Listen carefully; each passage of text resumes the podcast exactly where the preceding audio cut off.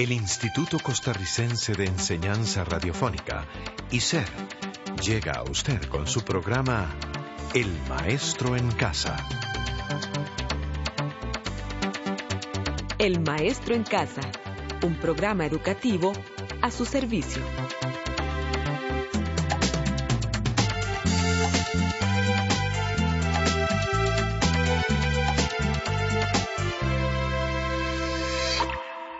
Hola estimado amigo o amiga del grupo de matemática Ojarras. Muchas gracias por estar con nosotros nuevamente. Nos acompaña la profesora Cristina Mesa. Hola Cristina, ¿cómo se encuentra hoy? Me encuentro muy bien y además agradecida con usted que nos está escuchando. Ya estamos en la semana sexta. ¡Qué rápido! Sí, de verdad que hemos avanzado rápido en este libro de matemática. Bueno, pero lo más importante son los conocimientos que ha adquirido nuestro amigo o amiga. Además, el establecer una relación entre la matemática y las situaciones cotidianas hace que los conocimientos expuestos en el libro se asimilen mejor y a su vez tomen su lugar de importancia en la vida de los seres humanos. También el desarrollar destrezas matemáticas es muy importante porque nos proporciona agilidad mental, permitiéndonos resolver problemas más eficientemente. De verdad que la enseñanza de la matemática tiene un papel fundamental hoy en día.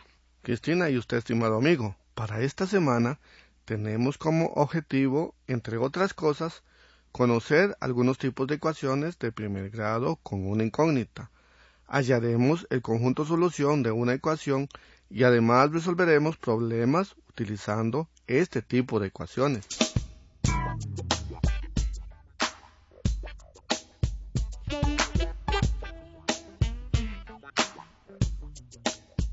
Me parece muy bien.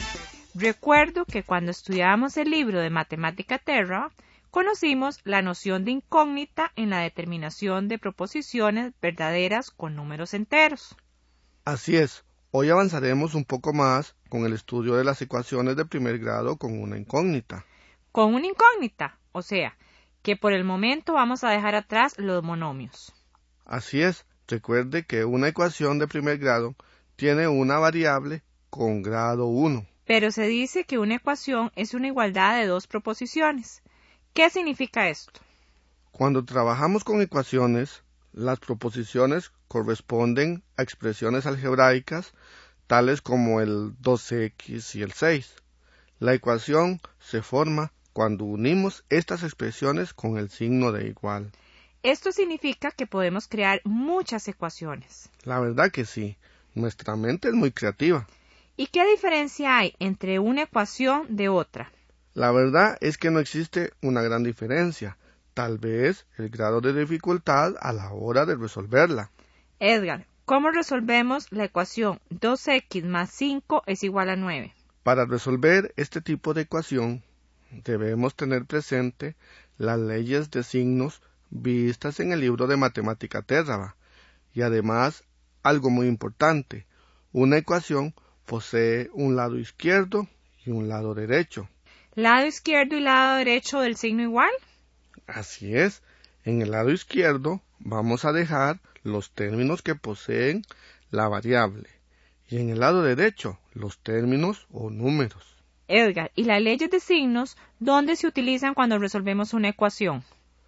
En la ecuación 2x más 5 igual 9, vamos a utilizar las leyes de signos cuando trasladamos el número 5 que está positivo en la parte izquierda y lo vamos a colocar en la parte derecha.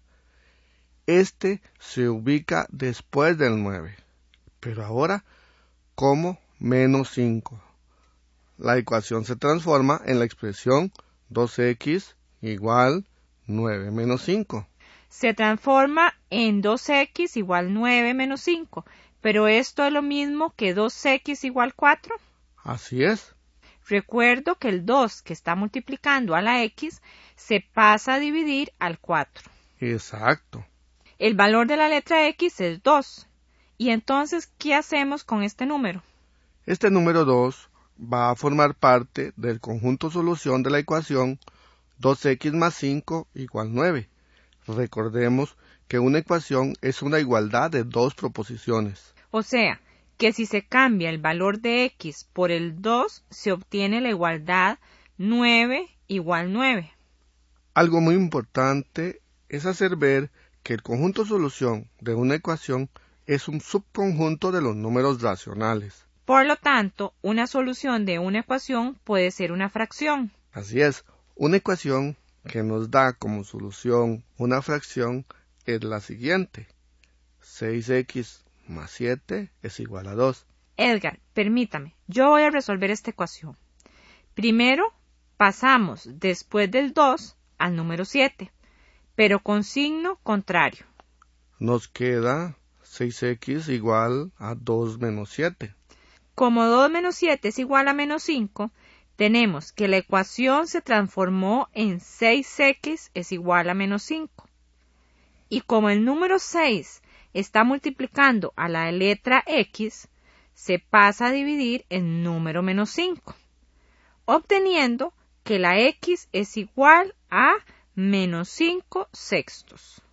Así que el conjunto solución de la ecuación 6x más 7 igual 2 es el conjunto formado por menos 5 sextos.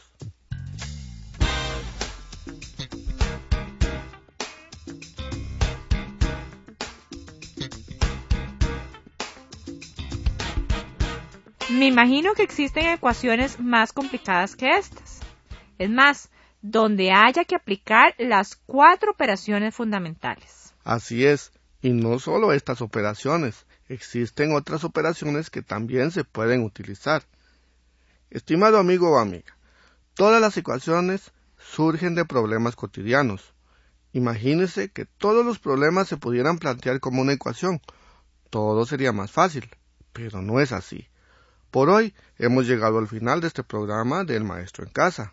Muchas gracias por su compañía. Hasta la próxima semana. Estudie bastante.